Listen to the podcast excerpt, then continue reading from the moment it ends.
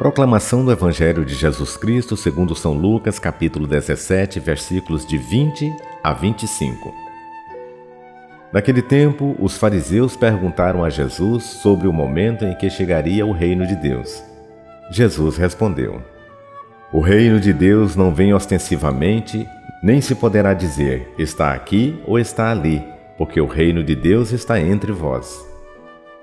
E Jesus disse aos discípulos: Dias virão em que desejareis ver um só dia o Filho do Homem e não podereis ver. As pessoas vos dirão: Ele está ali ou ele está aqui.